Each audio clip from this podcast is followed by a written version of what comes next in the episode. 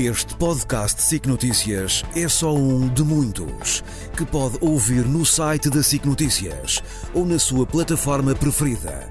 Os melhores programas de televisão, a opinião que importa e ainda entrevistas exclusivas em podcasts originais. Onde e quando quiser, leve no bolso todas as conversas. Fique a par das últimas novidades em signoticias.pt barra podcast e nas nossas redes sociais.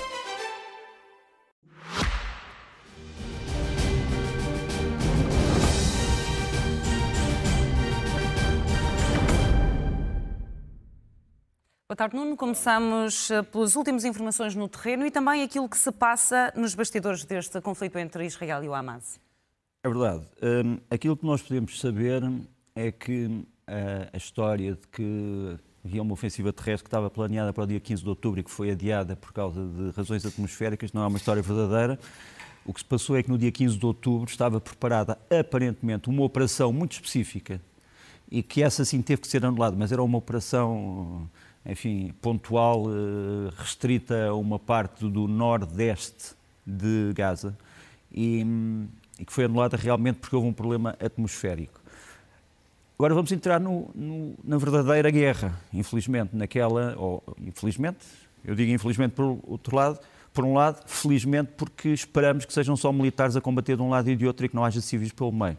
Portanto, há o infelizmente que é a guerra e o felizmente eh, se considerarmos que são agora apenas os militares, homens de armas, a, enfrentarem-se. Um, nós temos eh, esta imagem, já, há bocadinho já se mostrou um bocadinho, é um vídeo um, de, da sala de comando, uma das salas de comando da defesa aérea eh, israelita, dentro do uh, Estado-Maior da Força Aérea, está ali o, o general-comandante uh, da Força Aérea, eles uh, estão a fazer um resumo da situação, dizem algumas coisas importantes, o vídeo é um vídeo bastante longo, mas enfim, só podemos dar, no fundo, um bocadinho.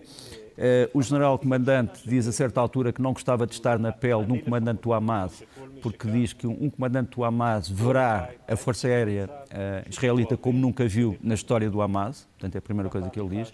Depois explica um bocadinho as operações, diz que as operações vão ser essencialmente uh, operações de destruição daquilo que são as estruturas visíveis do Hamas, e é aí que ele diz que fizeram milhares de ataques depois dizem que uma segunda fase será aquilo que eles chamam uma fase de apoio uh, aéreo próximo a forças terrestres. Portanto, imagino eu com helicópteros e com uh, aviões que irão voar a muito baixa altitude e que irão ter tarefas muito específicas. E depois uma terceira fase, segundo ele diz, que é o da operação aeroterrestre, em que provavelmente vamos ter uh, homens lançados de helicópteros, vamos ter uh, aviões uh, que vão atacar sítios que entretanto foram sendo expostos. Nós vamos já falar um bocadinho sobre aquilo, sobre aquilo que vai esperar no fundo o exército israelita. Agora, eh, há um problema neste momento, é que Israel ainda não tem a certeza absoluta de quantos mísseis antiaéreos, os chamados manpads, portanto mísseis antiaéreos portáteis, é que o Hamas dispõe. Eles sabem que o Hamas terá os uh, famosos IGLA 1 e 2, portanto os SA-18, os SA-16, os SA-18 e os SA-24. Os SA-24 são mísseis particularmente eficazes, uh, com um raio de cerca de 6 km todos eles são mísseis de curto, curtíssimo alcance, não é? Mas para aviões voando muito baixo e helicópteros são ainda assim instrumentos letais. E portanto Israel está preocupada com a existência destes mísseis nas mãos do Hamas. Os SA-24, por exemplo, terão chegado através de traficantes de armas que os trouxeram da Líbia eh, depois do fim da guerra civil da Líbia. Portanto, há muitas coisas que chegaram ao Hamas e que só se vai sabendo a pouco e pouco, mas em geral chegaram por causa de uma larga rede internacional de tráfico de armas que não abastece só a Hamas, abastece também grupos eh, criminosos noutros sítios e até, e até na Europa. Uhum. Uh, um dia falaremos sobre essas redes e como é que essas redes se processam. Os, para além destes mísseis que eu referi, o Hamas terá também uma versão uh, chinesa deste tipo de mísseis, o, o QW, depois terá também duas versões iranianas, o MISAG-1 e o HT-16, e terá uma coisa que é feita por eles próprios, que é o chamado mutabar. O mutabar ninguém sabe bem o que é que é, já vimos imagens, portanto parece ser um míssil, mas sem qualquer tipo de condução eletroótica ou por radar, e portanto parece ser um míssil que é disparado de um canhão. Portanto, fará um bocadinho o papel de artilharia antiaérea, embora talvez mais potente, mas é um grande mistério ainda para os israelitas como é que funciona o uh, Mutabar. Portanto, há uma rede de defesa aérea que o Hamas tem e que pode ser perigosa para Israel. E por isso estamos hoje a verificar os relatos de que um avião F-16 uh, israelita terá sido atingido uh, na fronteira com o Líbano, portanto, uhum. estamos a falar na zona da operação do Hezbollah, mas o Hamas revelou hoje alguns vídeos que parecem ser vídeos do próprio Hamas a tentar destruir um F-16I uh, israelita. Portanto, é uma fase da guerra de que ainda não se falou. Eu devo dizer, por exemplo, que anteontem uh, dois funcionários qualificados de Angola e de Moçambique me mandaram dois vídeos que são de um videojogo mas que eles tomaram como verdadeiros, em que dois grupos de discussão moçambicana e angolana dizem que o Hamas já destruiu entre 22 e 30 aviões israelitas e que o Ocidente não sabe. Portanto, há também aqui no meio a possibilidade de voltarmos outra vez com o fantasma dos videojogos inseridos nas redes sociais e depois transferidos como se fossem realidade. Mas pronto, para já é esta, esta primeiro ponto de situação que eu te posso fazer da, daquilo que se está a passar no terreno. Olhamos também... Ah, e desculpa, e a questão, da, a questão obviamente da ajuda humanitária, eh, ainda só cerca de 15% da ajuda que está eh, do lado egípcio de Rafah eh, entrou, Entraram hoje mais a 7 caminhões. Espera-se que Israel possa deixar entrar entre 20 e 30 caminhões por dia, o que já não seria mau. Havia cerca de 250 caminhões à espera, eh, mas é, obviamente, uma coisa a conta-gotas e tem que se verificar uma coisa. Israel não quer, em princípio, deixar entrar eh, gasolina ou combustível em geral. Porquê? Porque Israel diz que parte do combustível pode servir para abastecer os um, é geradores. Uma, é uma atualização, as, as, informações chegam-nos segundo a segundo Sim. e há instantes a, a, a France Press, uh, citando um responsável palestiniano, uh, dizia que entraram seis caminhões cisterna com, com combustível, o que é essencial, nomeadamente uh, para os hospitais. Sem não? É? dúvida. Os israelitas têm tido grande hesitação sobre a entrada de combustível e pedem a chamada dupla verificação, ou seja, primeiro querem saber que combustível é que entra e depois querem saber para onde é que ele é vai. vai claro. Já falámos isso na SIC Notícias ontem, mas, mas pronto, uh, anteontem, mas, mas eu repito.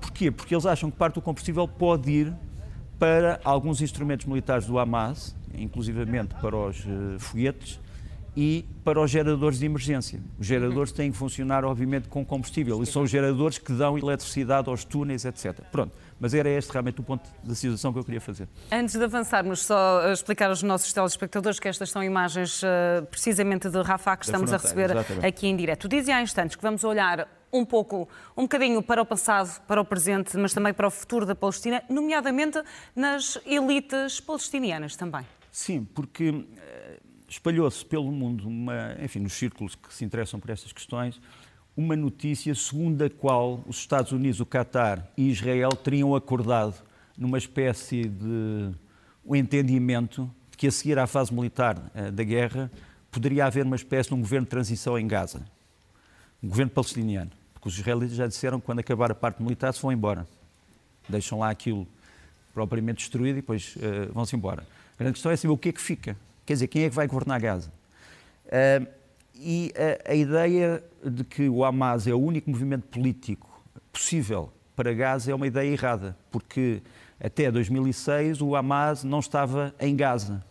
E, e, ganhou realmente eleições contra a autoridade palestiniana, porque a autoridade palestiniana era acusada de corrupção, uh, mas desde essa altura o Hamas não voltou a realizar eleições multipartidárias, livres independentes dentro da faixa de Gaza. Porque aquela ideia de que o Hamas ganhou e, portanto, é a maioria, bom, está bem, mas era a mesma coisa que tu dizeres assim, bom, um partido político português ganhou em 2006, depois nunca mais houve eleições. É, é uma, enfim, uma, uma teoria um bocadinho estranha. Mas seja como for, o Hamas uh, é também ele próprio um movimento estranho, porque, repare, ele tinha uma carta quando apareceu, portanto, a carta, a Constituição do Hamas, falava na necessidade de destruição do Estado de Israel, uh, falava numa frente anti-judaica, etc. Reatualizou-a, enfim, 10 anos depois ou 15 anos depois, e já não falava na entidade judaica, falava na entidade sionista, que era uma ideia um bocadinho diferente. E, mas continuava a dizer que não havia lugar ao Estado de Israel. Ora bem, a maioria dos palestinianos que são representados pela autoridade palestiniana, que é um membro observador da ONU, já aceitou a existência do Estado de Israel desde 1988. E, e, portanto, o Hamas está fora, digamos assim, da parte central ou do tronco central do pensamento político palestiniano. O pensamento político palestiniano é: aceitamos o Estado de Israel, queremos um Estado palestiniano que possa ter a faixa de Gaza e a Cisjordânia, mas a Cisjordânia sem um, ehm, colonatos ilegais, portanto, só palestiniana, e depois uma comunicação. Portanto, a grande questão é saber qual das eh, autoridades palestinianas, qual das fações é que iria governar Gaza depois da tal destruição. Deixa-me mostrar-te para já uma imagem que me parece importante, era a imagem que estávamos a mostrar há bocado. Isto é a imagem da chamada diáspora uh, palestiniana. Não sei se podemos ampliar, mas se não pudermos, eu, eu vou tentar explicar. Portanto, estes são os países onde foram acolhidos palestinianos através dos últimos anos. Portanto, a ideia de que os palestinianos não têm nenhum sítio, que ninguém os quer, a ideia de que eles são uma espécie de judeus errantes, eh, como se dizia na Idade Média, e que não têm nenhum sítio onde ir, não é verdade. Há comunidades eh, palestinianas que se foram formando em todo o mundo. Há refugiados naquela zona central em torno de Gaza, que é a zona onde os países árabes receberam campos de refugiados. Portanto, há campos de refugiados palestinianos no Egito, há campos de refugiados palestinianos na Síria, há campos de refugiados palestinianos na Jordânia, há campos de refugiados palestinianos na Arábia Saudita, que também não é muito conhecido. Agora, podes-me perguntar assim: estes países, sobretudo os mais ricos, poderiam fazer mais? Sem dúvida. Sem dúvida.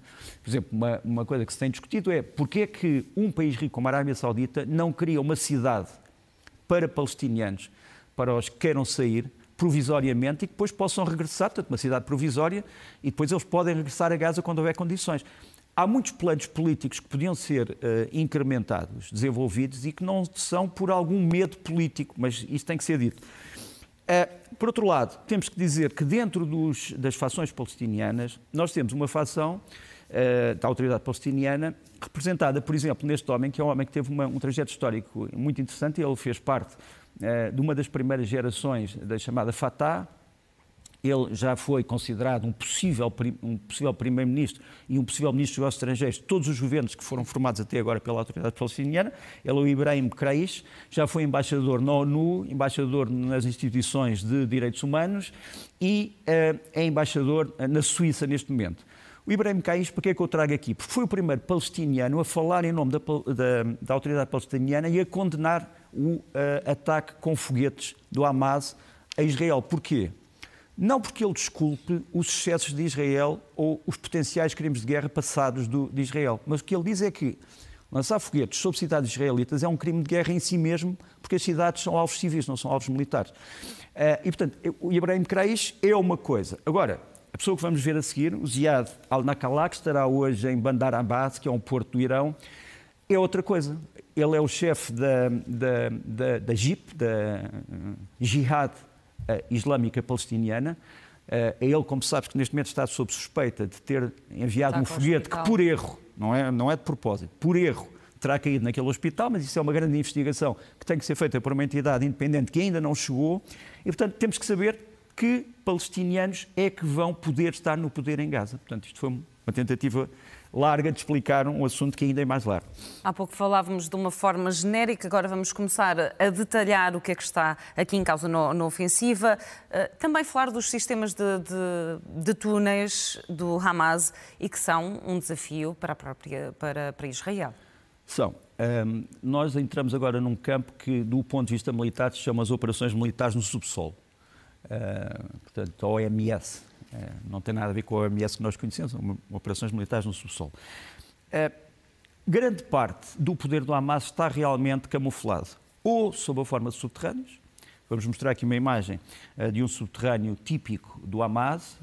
São geralmente construídos em betão, mas depois têm um revestimento interno de madeira. Muitos deles têm cabos de eletricidade e, têm outras formas, digamos assim, que não são mostradas aqui, de atualização tecnológica, chamemos assim, são geralmente pequenos, portanto, estamos a falar de túneis que têm cerca de um metro de largura e dois metros de altura, não muito mais do que isso, embora nem todos sejam iguais. São, estão também construídos a, a, distância, a profundidades diferentes. Há túneis que são muito próximos da superfície, 2, 3 metros, mas há outros, foi, foi descoberto um túnel que tinha 70 eh, metros de profundidade. Imaginam que é 70 metros de profundidade. Uh, e, portanto, são túneis diferentes. Uh, os uh, israelitas chamam isto, vou tentar ler do, do Yiddish, um, Lapiavit Tachit, que é Tatstit, que é o metropolitano, portanto é assim que os militares israelitas chamam este sistema. Os túneis, como vamos mostrar aqui, têm várias utilidades. Nós temos realmente túneis ofensivos e defensivos, quer dizer, temos uhum. túneis que são usados para operações de ataque e temos túneis que são usados para operações de defesa. Pronto. Este, este, é um túnel de um dos aliados do Hamas, a Jihad Islâmica, a Jihad Islâmica Palestiniana, melhor dizendo. Eh, nós temos ali alguns dos homens da Jihad Islâmica com eh, dois mísseis anticarro que me parecem ser os mísseis Cornet russos, mas feitos para a versão de exportação. Porquê é que eu digo que é a versão de exportação? Porque em vez de, de, de, dos caracteres cirílicos, temos ali caracteres ocidentais, ocidentais. Uh, incluindo uma frase em inglês. Pronto.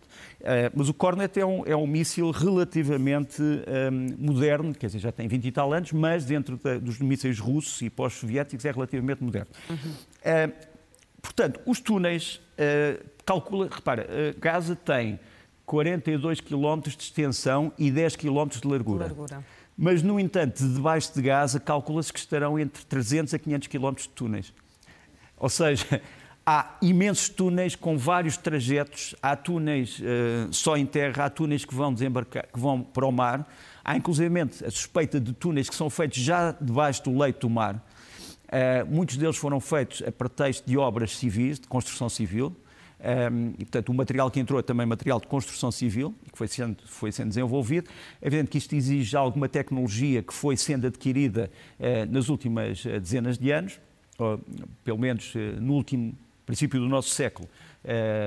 digamos que foram construídos túneis antes do Hamas e depois túneis depois do Hamas. Portanto, há túneis já depois de 2007 e há túneis de antes de 2007 que terão sido construídos ainda com a presença israelita por grupos de resistência. Não, não vamos tirar ainda aquele vídeo, aquele, aquele, aquela imagem, porque eu vou tentar pormenorizá-la. Pronto, mas quais, quais são as funções destes túneis? Para já, armazenamento. Armazenamento de armas, de munições, de combustível, enfim, de todo o tipo de víveres, quer militares, quer de apoio aos militares. Depois, um, aquilo que poderíamos chamar túneis de comando, controle e comunicações, em que estão as várias áreas de comando de operacional do Hamas, onde podem inclusive estar instrumentos de vigilância, uh, equipamentos de comunicação interna, etc. Depois, ainda, uh, túneis de trânsito, túneis que servem apenas para passar de um sítio para outro e para que as tropas do Hamas possam deslocar-se rapidamente sem serem vistas pelo ar. Depois, eh, túneis de concentração de tropas, em que estão propriamente as unidades do Hamas.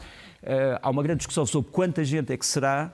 Eh, o Hamas tinha 15 mil homens no seu princípio, passou para 50 mil, 60 mil, provavelmente em 2010, e hoje os israelitas acham que eles têm cerca de 100 mil homens, o que é um número perfeitamente abismal se comparado, por exemplo, com uh, o Hezbollah no Líbano, que tem menos gente.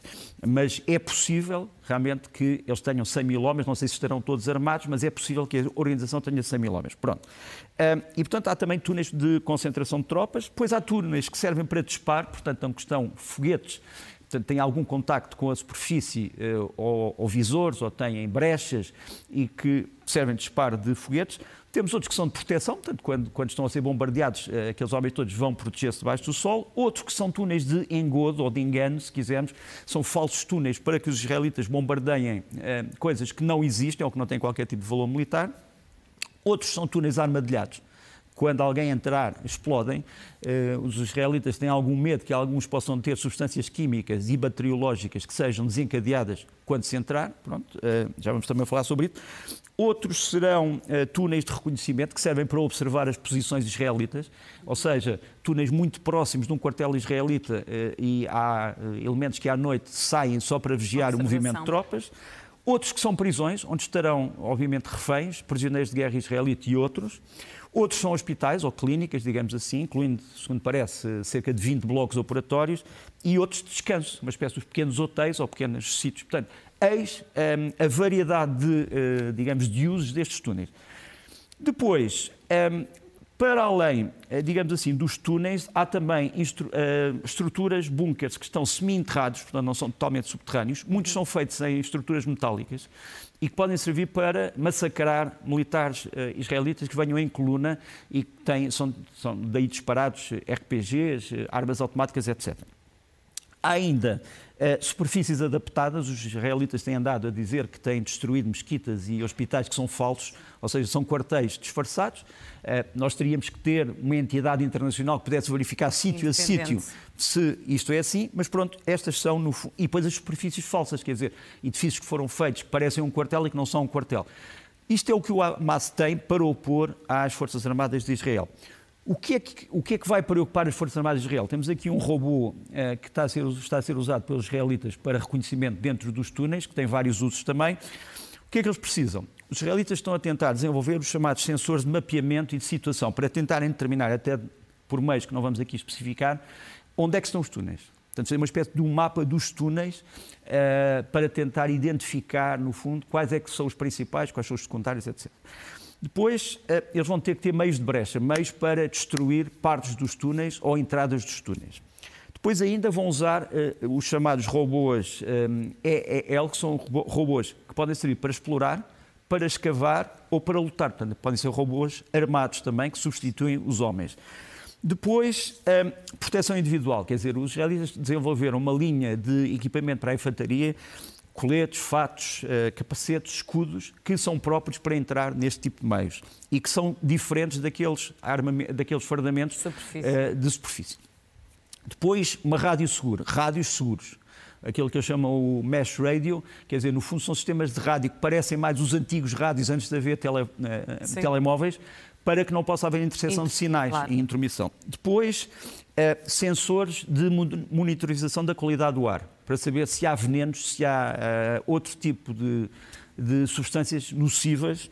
Uh, os israelitas já treinaram, inclusivamente, por exemplo, com animais, com canários, uh, para tentar saber se, se a atmosfera está, está, está contaminada, mas hoje têm sensores bastante, bastante avançados. Depois ainda há aparelhos especiais de respiração, quer dizer, estes soldados, muitos deles vão aparecer como se fossem mergulhadores, com aparelhos de respiração para poderem estar independentes da tal possível atmosfera um, tóxica. Depois, muito importante, a chamada uh, visão térmica. Um, os israelitas chamam isto as, um, as unidades de visão térmica não uh, arrefecidas.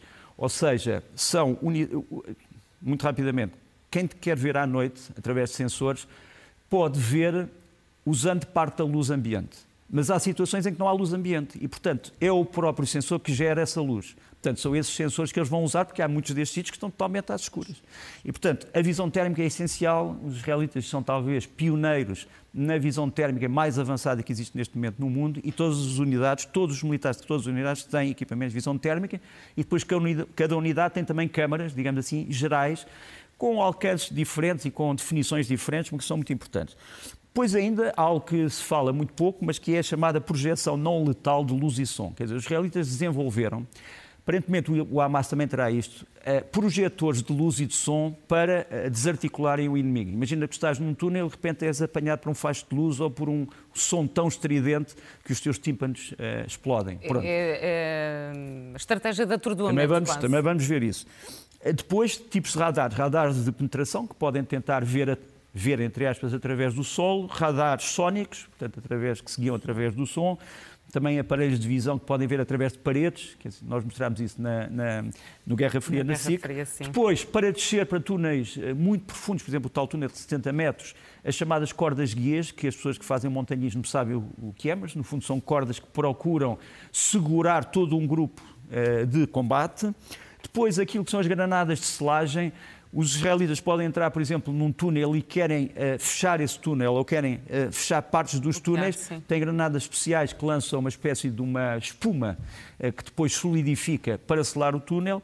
E, portanto, vês, é um, é um conjunto de modernizações do aparelho bélico que têm que ser entendidas.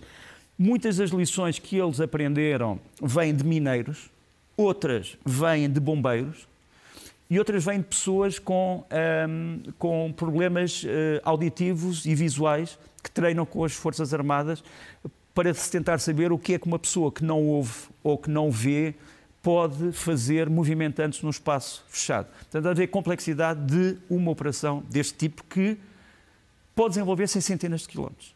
Uh, quais são as unidades que Israel tem para isto? Enfim, nem todas elas são conhecidas, eu posso aqui dizer algumas. Uhum. A principal é uma unidade de engenharia do Exército que também é de combate, que nos aparece aqui, que é a IAL Home, que tem várias subunidades, a Midron Mushlag, a IAL, Saifan, Samur, que têm todas objetivos específicos. Uns é para, no fundo, detectar explosivos, outras para desarticular explosivos, outra para colocar explosivos. Quer dizer, eh, depois tens a unidade de cães, a OCATS, que também está treinada para, ehm, para, para os subterrâneos, e depois tens na polícia o Yamam e na marinha o Yaltav, que têm também capacidades de intervenção em túneis. E pronto, isto foi o mais resumido que eu consegui fazer de um tema que, sinceramente, é, é, é, é muito expandido, mas que temos que tem que ser completado com algumas armas que eles vão usar e que já estão a usar. Uma é a GBU 57, que é uma arma feita nos Estados Unidos e que penetra até 60 metros da Terra. Não chegava ao tal túnel de 70, 70 mas metros, chega a muitos. E este último drone israelita, que até há pouco tempo era secreto, o drone eh, chama-se Rock X, uhum. e que é um drone que pode pairar sobre um sítio onde se suspeita que haja um túnel e pode lá ficar dias, meses ou horas uh, para tentar ver quem é que sai, quem é que entra, que tipo de material é que... E pronto, é o chamado loitering uh, drone, portanto, que fica ali à espera e que é um, um precioso instrumento das informações. Pronto. Por em informações, é, é, esse o nosso próximo passo, olhar para os sistemas de informação, para os, uh, os serviços secretos e a troca de informações entre serviços secretos. Uh, talvez não saiba, mas há uma organização, uma aliança, digamos, entre os cinco uh, países anglófonos do mundo, ou anglo-saxónicos, portanto, Canadá, Nova Zelândia, Austrália, Reino Unido e Estados Unidos. Esta aliança de serviços de informações, ou de serviços secretos, se quisermos, uh, e que envolve 21, 21 agências uh, nestes, cinco nestes cinco países, um, chama-se FV, e neste caso reuniu-se a FV interna, quer dizer, a FV ou FV pode reunir serviços internos, serviços externos, uh, serviços especiais de polícia, serviços de vigilância e neste momento, na terça-feira, reuniram-se nos Estados Unidos, na sede do FBI, numa das sedes do FBI, sede operacional, os dirigentes dos cinco serviços internos. Portanto, aqueles que tratam da contra-espionagem e da segurança interna. Temos ali o diretor uh, do MI5, portanto, o Security Service britânico, à esquerda, uh, o do, do, exatamente o Ken McKellen, e à direita o diretor do FBI, uh, eh, Christopher Wray, uh, no intervalo da conferência. Embaixo tens a conferência com os cinco as cinco pessoas. E quando digo conferência, não é uma conferência aberta ao público, é uma conferência um encontro, interna, uma reunião. um encontro, embora tenha tido uma parte pública. O que é que se discutiu? Radicalização. Eles acham que está outra vez a haver, ou, e vai haver, uma nuvem de, de radicalização do chamado jihadismo militar. Não vamos agora aqui discutir outra vez o que é que jihad quer dizer. Jihad pode ter um sentido espiritual, de melhoramento, mas depois tem um sentido militar. Bélico. Entre o chamado pequena jihad e a, e a grande jihad. Um, radicalização, houve dados perturbantes que foram aqui revelados. Espionagem interna, uma das ameaças que se pensava ser a maior era a Rússia, mas aqui o que se fala sobretudo é da espionagem industrial chinesa, eh, que eh, americanos e britânicos, mas também australianos, acham que cada vez está a crescer mais em relação a famílias, a pessoas, a empregados de empresas, a empresas e funcionários de governo. Pronto, isso foi, foi muito discutido.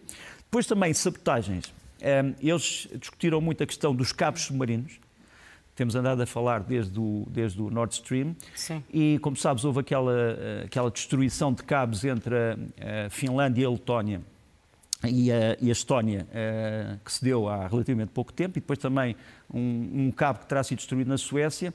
Suspeita-se que vários navios possam ter. Não foram explosões, portanto, foi, alguém arrancou os cabos. Pronto. Provavelmente um navio de grande porte. Pode ter sido por acidente. Uh, pode não ter sido. Agora, o que estes serviços andam a fazer é a ver todos os navios que passaram por aquelas águas. E agora há mais dois que estão a ser investigados. O de cima é um navio chinês, é o. Um, ehm, é o Polar Bear? É, exatamente. Uh, não, o navio chinês, sim. O navio chinês é o New New Polar Bear, exatamente, tens razão. Aparece-nos ali embaixo portanto, com os contentores, quando ainda tinha outro nome, já mudou de nome várias vezes.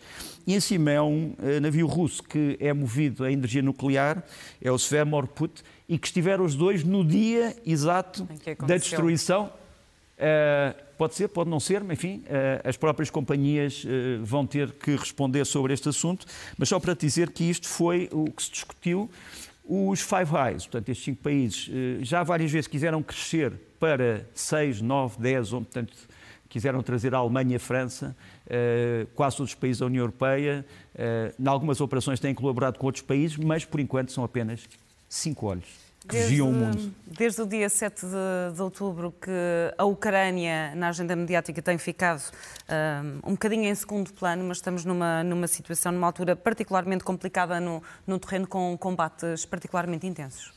Tens razão, da agenda mediática, mas do terreno no não terreno é desapareceu, é outra, sem dúvida. É situação. Uh, nós temos uh, batalhas mais intensas, provavelmente, que as de 2022 na Ucrânia, embora, uh, como tu dizes, não façam hoje primeiras páginas.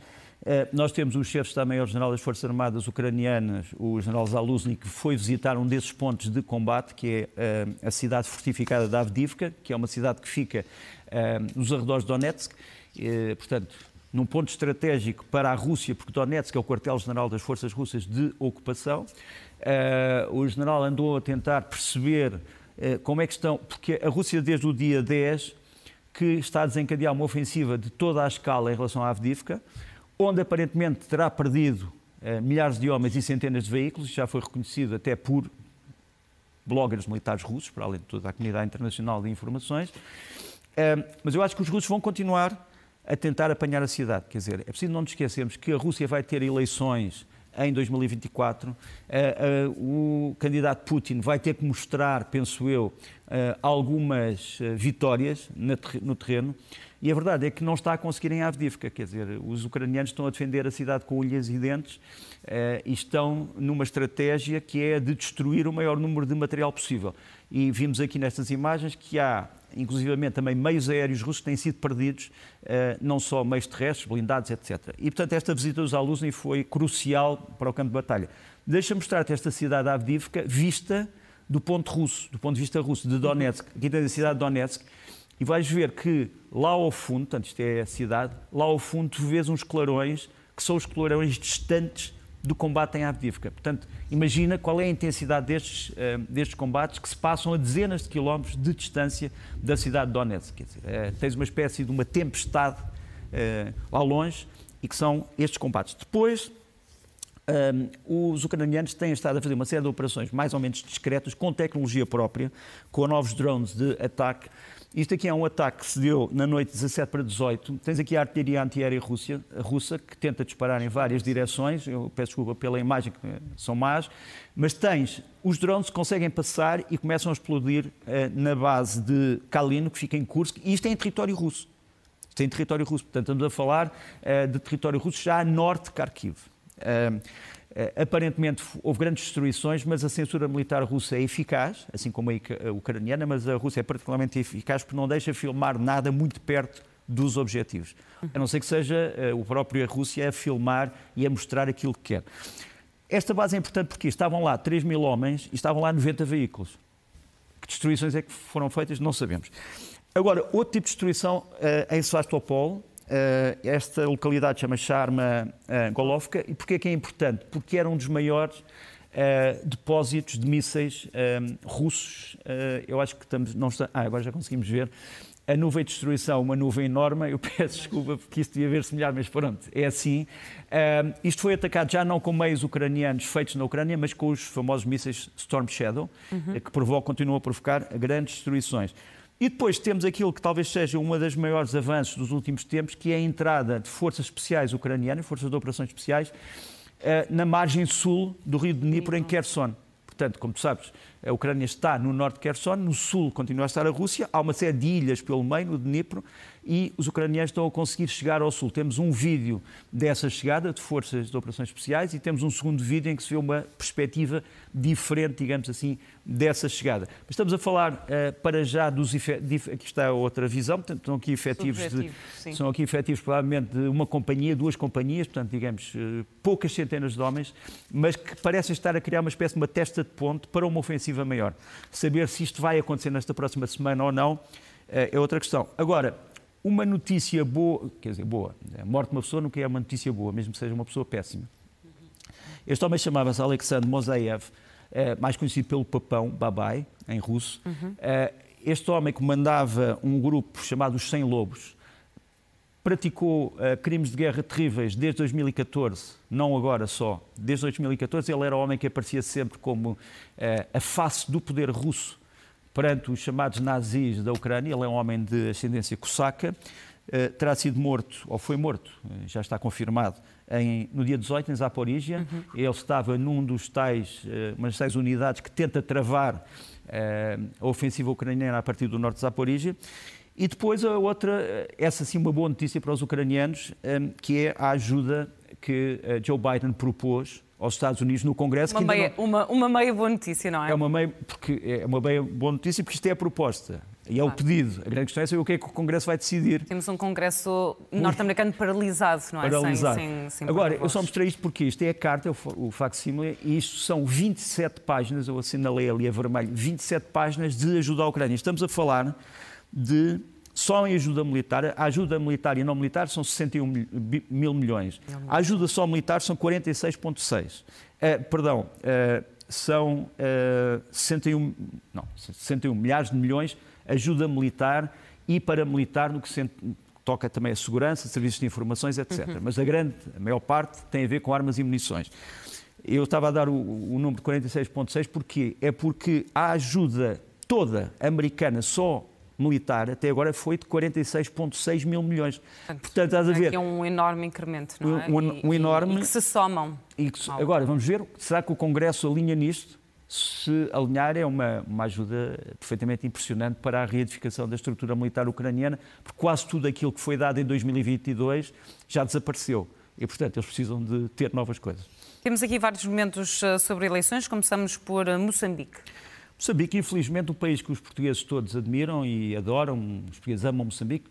Muita da nossa alma está em Moçambique. Há muitas famílias que têm raízes moçambicanas e, raízes, e moçambicanos têm raízes uh, portuguesas. Aqui está mais um exemplo de dois países que falam a mesma língua, mas são dois Estados, porque uh, lembras-te daquele argumento russo que ah, aquela população do leste da Ucrânia falam todos russo. Sim, mas uma coisa é falar russo e outra coisa é querer ser russo. São coisas diferentes. Pronto. Um, isto é uma pequena, um pequena parte que talvez venha a despropósito, mas acho que não. Uh, houve eleições autárquicas no dia, no dia 11, uh, eh, não se souberam os resultados durante dois dias e depois, a partir daí, gerou-se o caos, porque, uh, como previsível num Estado, digamos assim, que às vezes não verifica os seus números, a, a Frelimo terá ganho praticamente em todos os sítios, menos na beira. Depois foi-se vendo que não era bem assim, muitas alegações de boletins falsos, falta de boletins, boletins alterados, uh, impedimento de partidos estarem presentes nas mesas de voto, uh, contagens de votos que aparecem numa primeira versão X e depois numa segunda versão Y, numa terceira versão Z. Quer dizer, houve aqui um, um grande problema, mas pela primeira vez os tribunais moçambicanos estão a dar razões para que as eleições sejam repetidas, pelo menos parcialmente, se não totalmente, e vou mostrar-vos aqui Dom João Carlos Atoa Nunes, que é o representante máximo da Conferência Episcopal Moçambicana, que veio também dizer que a Igreja Moçambicana acha que, a bem da paz e da honestidade, as eleições autárquicas devem ser repetidas. Este Conselho vai cair em saco roto ou não? Essa é uma pergunta que eu ainda não posso responder, mas eu digo-te uma coisa. Um país que está a braços com uma insurreição uh, de tipo Daesh em Cabo Delgado e que precisa de ajuda internacional, não se deve arriscar a perder essa ajuda se houver dúvidas sobre a lisura dos seus processos eleitorais. eleitorais. Já voltamos é um a falar de, de, eleições, mas antes assinalar um, o dia do Exército Português. Vai ser entre o dia 24 e o dia 29, uh, eh, em Viana do Castelo vai ser muito importante porque, para além das exposições tecnológicas e, e, e, da mostra de material e de novas capacidades, por exemplo, no domínio químico e bacteriológico e na guerra eletrónica, etc., eh, vamos mostrar, vai ser mostrado um exército que não tem nada a ver com aquilo que às vezes se pensa. Uma coisa é a falta de meios, crónica, financeira, mas com esses meios o Exército tem feito muitas coisas. Eficiência. Uh, e é muito importante dizer que este Exército que nós temos é um Exército adequado às nossas possibilidades, mas faz coisas que outros exércitos do mundo não fazem. Um, vai ser, obviamente, a, a, figura central, para além de Dom João I, vai ser o nosso primeiro soldado, Afonso, Henriques. Uh, e, portanto, vai haver logo uma sessão de homenagem, uma sessão de reflexão sobre a figura do uh, primeiro rei de Portugal, que foi também o primeiro soldado de Portugal.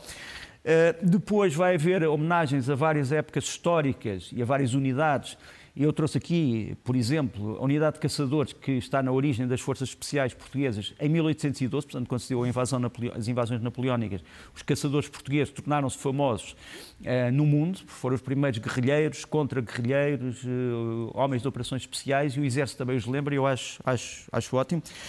Mas depois também mostrar, através de uma fotografia do nosso amigo, do meu amigo, nosso amigo Brian Ferreira, eh, uma fase operacional moderna em que tropas da, penso que é do, do, do centro de treino de, do centro de tropas de operações especiais, CTOE, ex-CIOE, com armamento extremamente moderno, numa operação aeroterrestre, está ali um, um helicóptero Merlin, eles estão-se a preparar, penso eu, para uma operação na República Centro-Africana, eh, onde Portugal também está, e isso também vai ser lembrado. Quer dizer, o Exército, através de comandos, através de paraquedistas, operações especiais. Marca a diferença. Eh, e também elementos da, da, dos, da Força Aérea também lá estão, mas é importante também refletir, portanto, o passado, eh, os dois passados, o Afonso Henriques e os Caçadores, uh, e o futuro, que também é, no fundo, o presente, porque muitos destes homens vão também ensinar novas gerações com novas tecnologias. Uh, vai também haver, de certeza, espaço para uma reflexão sobre o papel do Exército nas Forças Armadas e o papel das Forças Armadas na estrutura do Estado e as finanças que as Forças Armadas devem ter e de que maneira.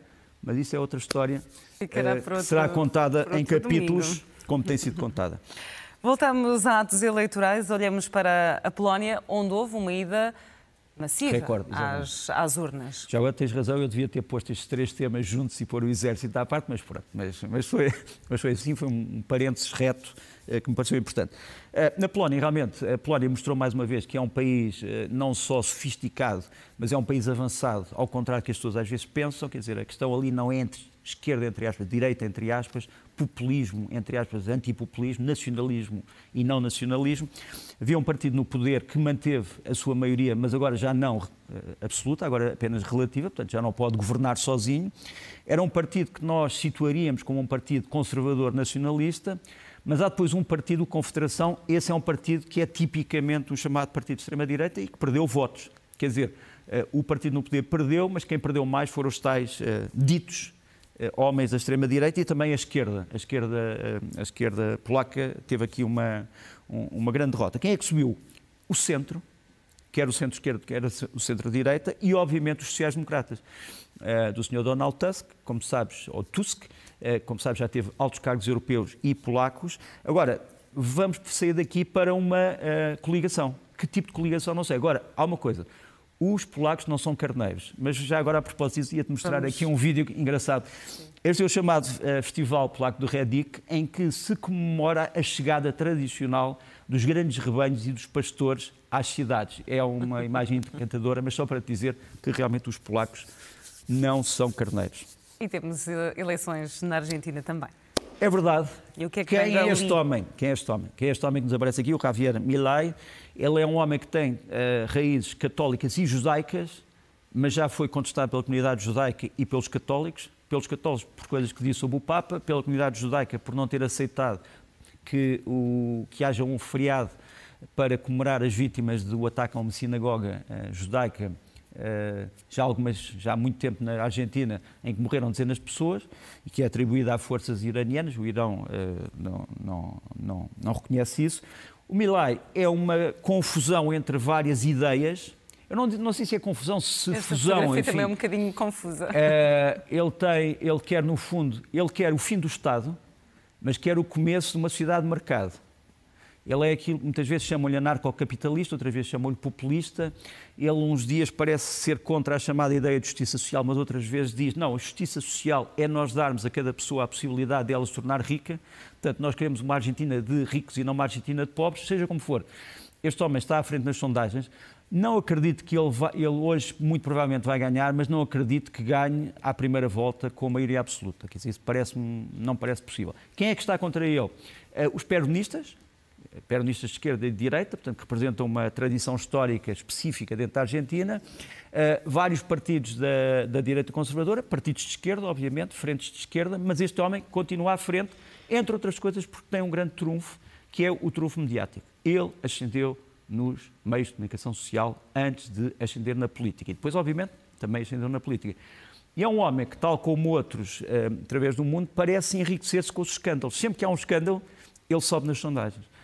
Mas pronto, mas isso, isso tem a ver com a nossa vida política dos dias que, que, que correm. correm. e que um dia destes fazemos um manual, escreve-se um manual sobre o assunto.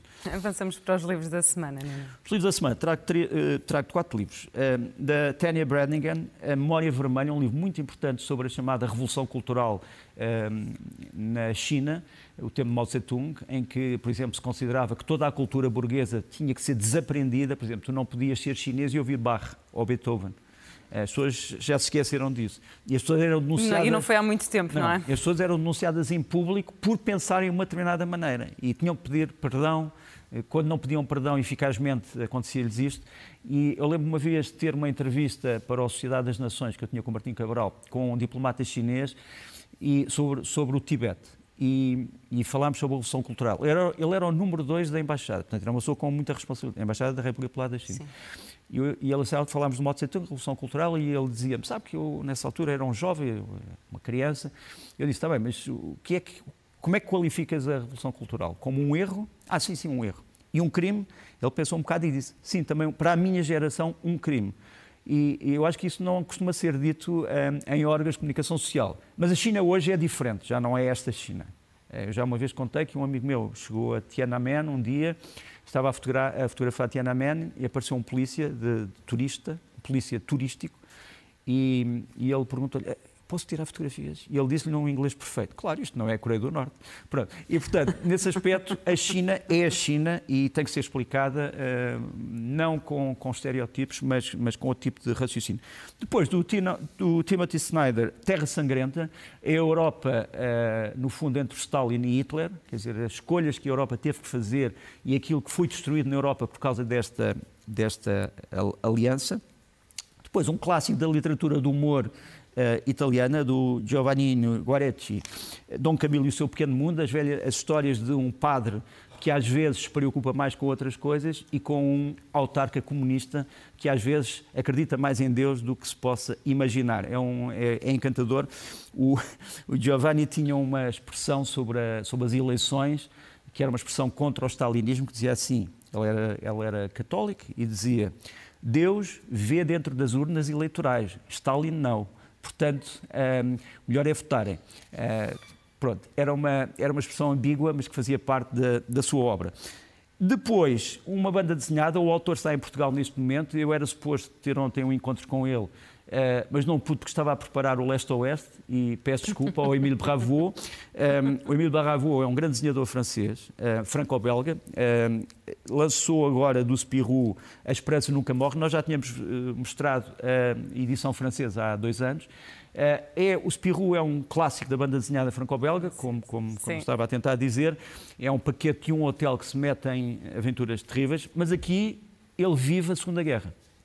E, portanto, é a história da Segunda Guerra através dos seus olhos, portanto, não é propriamente um relato para estamos crianças. A, estamos não, habituados não. a aqui, é um, Digamos que é um espirro existencialista e geopolítico. E pronto, mas é uma grande banda, banda desenhada também. E peço desculpa ao Emílio Bravo, não poder ter estado com ele ontem. Je m'excuse, Emílio. Filmes da semana, Nuno. Uh, filmes, um grande filme francês também, o Compromat, sobre as técnicas de chantagem na Rússia, baseadas numa história verdadeira que se passou com um francês. Isto passa-se em 2017. O filme é muito bem feito. Eh, como é que as pessoas podem ser chantageadas pelos serviços secretos russos uh, através de várias coisas? Eu não vou contar a história, mas é um filme urgente para ser visto e faz parte também do novo cinema francês, que continua a ser, sinceramente, magnífico. Depois, isto devia ter, este comentário que eu vou mostrar a seguir é a Marcha sobre Roma, do Mark Cousins devia ter sido mostrada em Portugal no ano passado, porque a uhum. marcha sobre Roma do Mussolini foi há 100 anos, mas em outubro de 2022, não 2023, mas pronto, vem sempre a tempo. Há aqui, há aqui imagens que não eram conhecidas. O filme é mais sobre um, mostrar do que explicar. Pronto, esse pode ser um dos, seus, um dos seus erros, mas é um documentário. Os documentários têm que ser, sobretudo, mostrar coisas. Um, a explicação fica talvez para os politólogos e para os filósofos. Agora, eu aconselhava as pessoas a verem urgentemente um filme. Uh, o filme voltou, foi outra vez reeditado pode ser encontrado uh, na internet em pequenos bocados, que é a Marcha sobre Roma, do Dino, do Dino Risi, de 1962, com o Vittorio Gassman e o Hugo Tognazzi, dois grandes papéis, que é uma versão tragicómica disto. Portanto, vamos ver aqui um bocadinho. Aqui temos dois camisas negras que andam à procura de presunto. O António. Uh, aqui estão, eles estão a tentar. Há aqui, há aqui, tens aqui homens que, portanto, vão roubando carteiras, tens duas freiras que dizem, mas eles têm caveiras, ah, devem ser de uma ordem especial de San Calvini. Uh, depois, uh, este aqui confunde o Papa, o padre, com, com, com camisa negra, e depois é, isto é cena hilariante, e ele diz: porquê é que não estás a fazer a saudação? E ele diz: Eu perdi dois dedos na guerra. Mas porquê é que não fazes? Não precisa de todos. E ele faz a saudação, mas ah, já não se vê é que a saudação que ele faz é uma saudação que são dois cornos, são, são dois cornos, porque ele perdeu o resto perdeu dos dedos. dedos. Pronto. Era a parte final, dizer, o meu punchline desapareceu.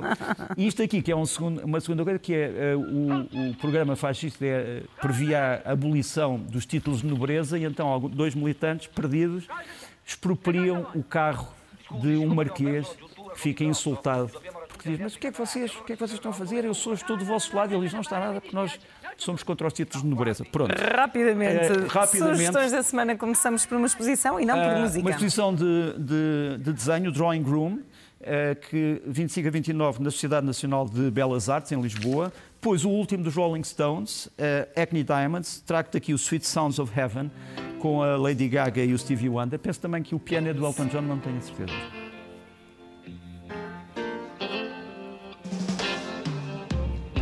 Este álbum são cerca de 50 minutos de blues e muito bem tocados. É impressionante como é que estes homens ainda se mantêm em pé. Uh, já morreu o grande Charlie Watts, uh, enfim, as coisas já não são o que eram, mas é um, é um disco muito bonito. Uh, não é, não é, quer dizer, eu não sou um homem dos Rolling Stones, mas reconheço que há interesse nisto. Depois, do Pedro Janela, que é um compositor de música eletrónica portuguesa, eu peço só tolerância de um minuto. Pedro Janela traz It's All In Your Head, ele tem a sua obra publicada online. Ele deu ontem um grande concerto no Seminário Maior de Coimbra. Vamos só ouvir um bocadinho.